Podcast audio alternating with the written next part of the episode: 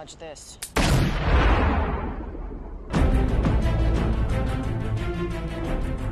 如果有人告诉你，你所身处的世界全是假的，所有人类全部在一款虚拟现实的软件里，你会作何感想？今天，阿斗就跟你们介绍这部大名鼎鼎的电影《黑客帝国》，它颠覆了很多人的世界观，甚至有人觉得这不是电影，而是预言。那么，咱们来看看这部电影到底有多神吧。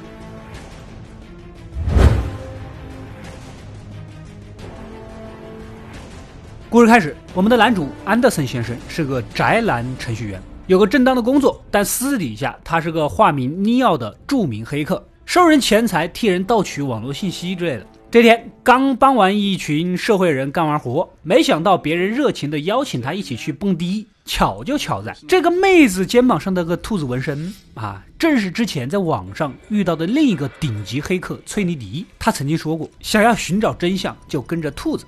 来了之后，崔妮迪现身了，她是我们的女主啊！赶紧提醒男主，有人正监视他。你心中对这个世界有很多的疑惑，但你一定会找到答案。第一，第二天照常上班，竟然收到了一个寄来的移动电话，电话另一头的神秘人告诉男主，麻烦已经找上他了，赶紧逃跑。只见一群特工面色凝重地找上来，难道是他之前入侵政府网站被发现了吗？根据电话的指引，要么从外面高空吊索上逃走，要么被抓，你选吧。男主现在只是个普通的马龙，哪有那个胆量？当场就被抓了。特工史密斯简单直白的就说了：“只要你帮我们抓到那个打电话的神秘人，你入侵的那点事都可以一笔勾销。”然而男主不喜欢出卖人，当场就拒绝了。接着几个特工将他控制，硬生生的给他肚子里塞了一条可怕的机械虫。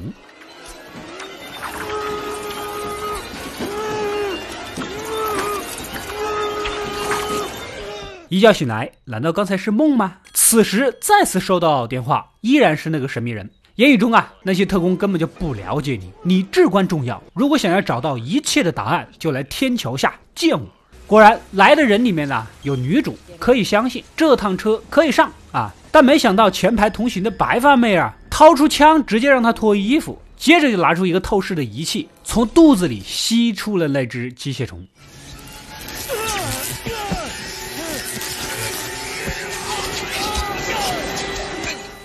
这说明之前那个根本就不是梦啊！想必这个是用来追踪和窃听的。事情越来越神秘了。跟着男主来到一栋废弃的酒店，终于见到了神秘人孟菲斯。孟菲斯直截了当：“你的世界就像一座监狱，你就是个奴隶，而你一无所知。如果你想要真正的看清楚这个世界的本来面目，就吃下这颗红色药丸，否则就吃下蓝色的。一觉醒来，什么都不会记得。”显然，男主他总觉得这个世界有点虚幻，想要知道真相。吞下了那颗红色的药丸，来到隔壁房间，孟菲斯的手下都在这里调试机器。吃完那颗药，恍惚中感受到现在的世界越来越的虚幻。等再次醒来，男主从莲叶中爬出，身上插满了传输能量的管子，整个地方全是像这样装着生物液的容器，数以万计，每一个里面都是一个人类。此时，一个巨大的机械虫飞过来，似乎有点愤怒地将男主后面的管子拔掉，接着便冲入了下水道。这个时候呢，一艘飞船将虚弱的男主吊起，而飞船上的这些人正是孟菲斯。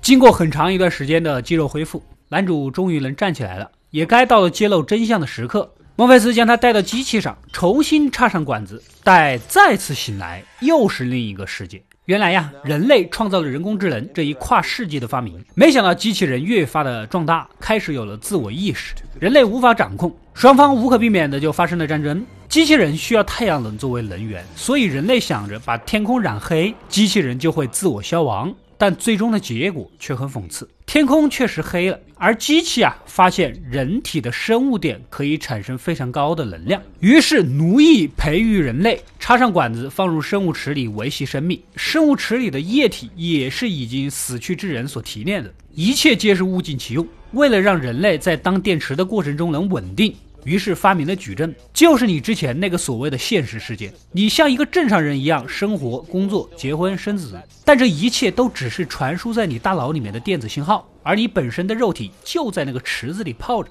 简单说，这才是真实世界，而那个看起来真实的世界全是假的。欢迎来到现实。一番话说的男主根本就接受不了，当场的晕了过去。经过几天的心理建设，终于也算接受了。如果想要在矩阵里面大施拳脚，就必须学会所有的必备技能啊！没想到男主是个千年一遇的武学奇才，别人花好久才学会的东西，他几个小时就学会了，而且求学若渴啊。孟菲斯准备跟他讨教讨教，两人进入虚拟练习程序切磋起来。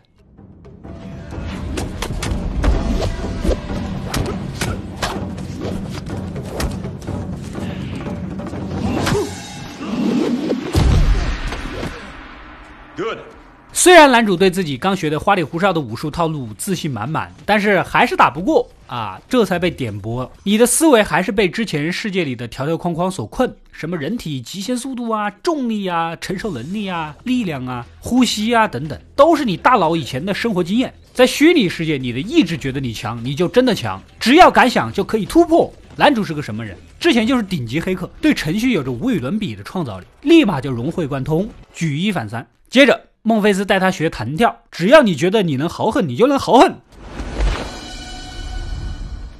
然而这关还是过不了，幸好是他们自己的练习程序，地板设定都是软的。这孟菲斯也说了，在真正的矩阵系统里死了，大脑就会觉得自己死了，大脑死了，真身就活不了啊。所以在矩阵里面虽然是虚拟的，但是也不能死。我们的目标是在矩阵里解救和释放更多的人类，而矩阵里同时还有史密斯为首，专门猎杀我们的特工，他们就相当于杀毒软件，整个矩阵就相当于 Windows 系统，而我们就是潜入系统的黑客程序。没想到啊，孟菲斯手下的一个小胡子已经做了叛逃的打算。他悄悄地联系了特工，以交出孟菲斯做条件啊，把自己重新放回池子，插上管子，给他设定一个富人的身份，天天在这里担惊受怕，吃不好喝不好的，熬不住。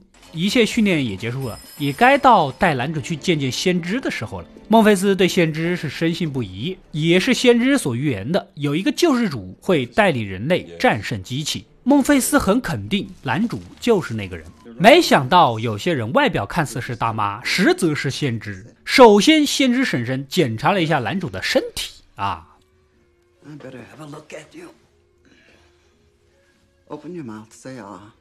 啊不错。很有天分，一番长谈下来，男主颇有收获。临走时候呢，告诉男主，他可能会在孟菲斯和自己的性命之间要做出选择。果然，准备回去的时候呢，那个特工靠着出卖的信息追踪了过来，整个酒店已经被封得死死的。孟菲斯为了救人断后，被特工给逮到，其他人钻下水道跑了出来。但是在矩阵里，只有接通特定的电话才能回到现实。小胡子第一个回去的，立马将飞船的程序员两兄弟给杀死。现在就他一个人在现实的世界，其他人都躺在虚拟机上，小人得志般的大放厥词。他受够了这种生活，说着就拉掉了两个同伴的传输线，强拉就会直接死亡啊！就在要拉掉男主的关键时刻，没想到程序员老弟竟然没有死，强忍着疼痛反杀，将男女主啊给救了出来。现在孟菲斯还困在里面，过不多久就会从他的大脑里面凿出想要的信息，包括人类最后的栖息地西安的大门密码。虽然大家都很敬重孟菲斯，但大局为重，程序员老弟不得不拔掉他的插头。男主想起了先知的预言，一切在于他的选择，立马准备再次进矩阵救人。但那边是特工的大本营，除了史密斯，还有另外两名特工，相当于电脑里面同时安装三款杀毒软件，这还有存活的余地吗？两人全副武装，直接冲进基地，一番破坏。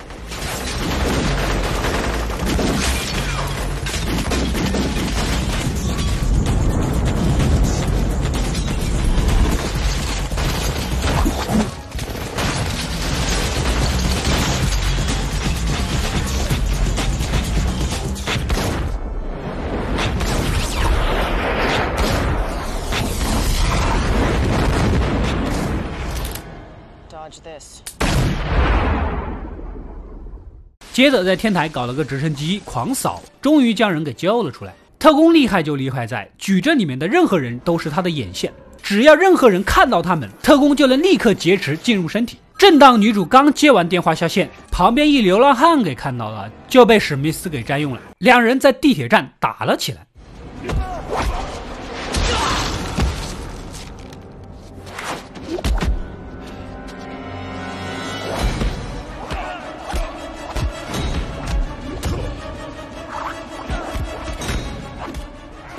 虽然男主天赋异禀，但还是处于下风。这边被打，现实世界里的身体已经开始吐血了。如果继续下去，估计难逃一死啊！男主一路狂奔，抢了个手机，赶紧联系现实世界那边给出下线的出口。没想到此时啊，现实世界的机械乌贼也找到了墨菲斯的飞船，准备切割进入。在现实世界中，人类飞船只能躲在巨大的下水道里面躲避追捕，偶尔用飞船的电子脉冲武器可以击毁一切用电的机器，但是连接男主的机器就也会失灵，男主就也会死。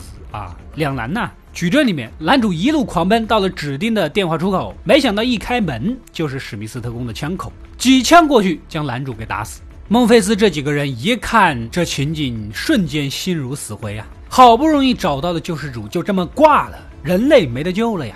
乌贼进不进来也不太在乎了。此时女主啊，也将生死置之度外，跟男主相处了这么久，早已经爱上了他，做最后的吻别。没想到。也许正是人类真实的、独有的爱情的力量吧。这种情感是之前躺在血池里面是无法体会的，也不是脑电波所能替代的。无意间唤醒了男主的身体，如此一来，矩阵里面的男主再次醒来。经历过死亡，男主对矩阵看得更加透彻了。现在的一切在他眼里都是代码，而代码恰恰是他最擅长的项目。史密斯在他眼前完全跟小儿科一样。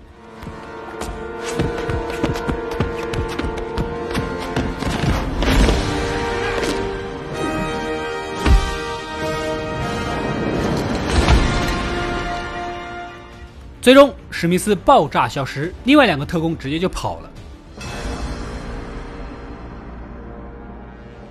此时电话也响起，男主赶紧下线。现实世界里，孟菲斯最后一刻按下电子脉冲，销毁了所有入侵的乌贼。男主呢也认清了自己，找到了定位，他就是救世主，在矩阵里向系统发出了自己的挑战，接着便毫无顾忌的豪横的飞向了天空。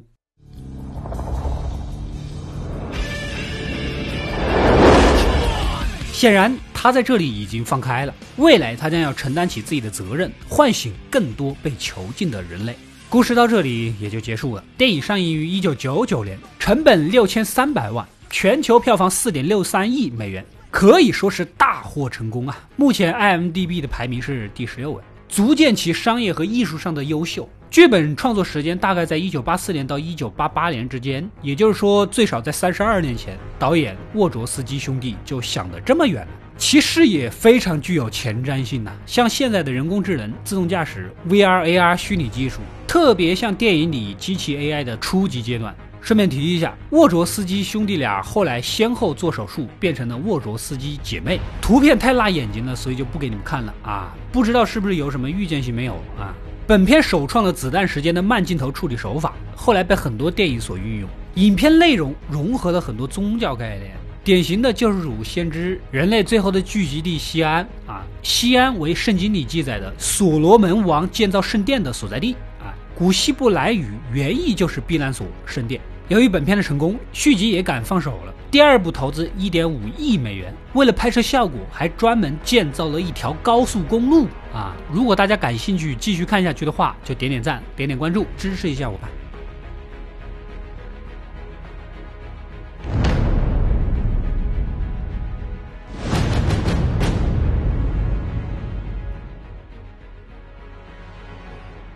我是阿斗，一个让你沉迷于故事的讲述者，浓缩电影精华，又不失它本来的魅力。扫描二维码，添加我的微信号，除了能第一时间收到推送，更有独家解读的视频等待你的发掘。扫描它，然后带走。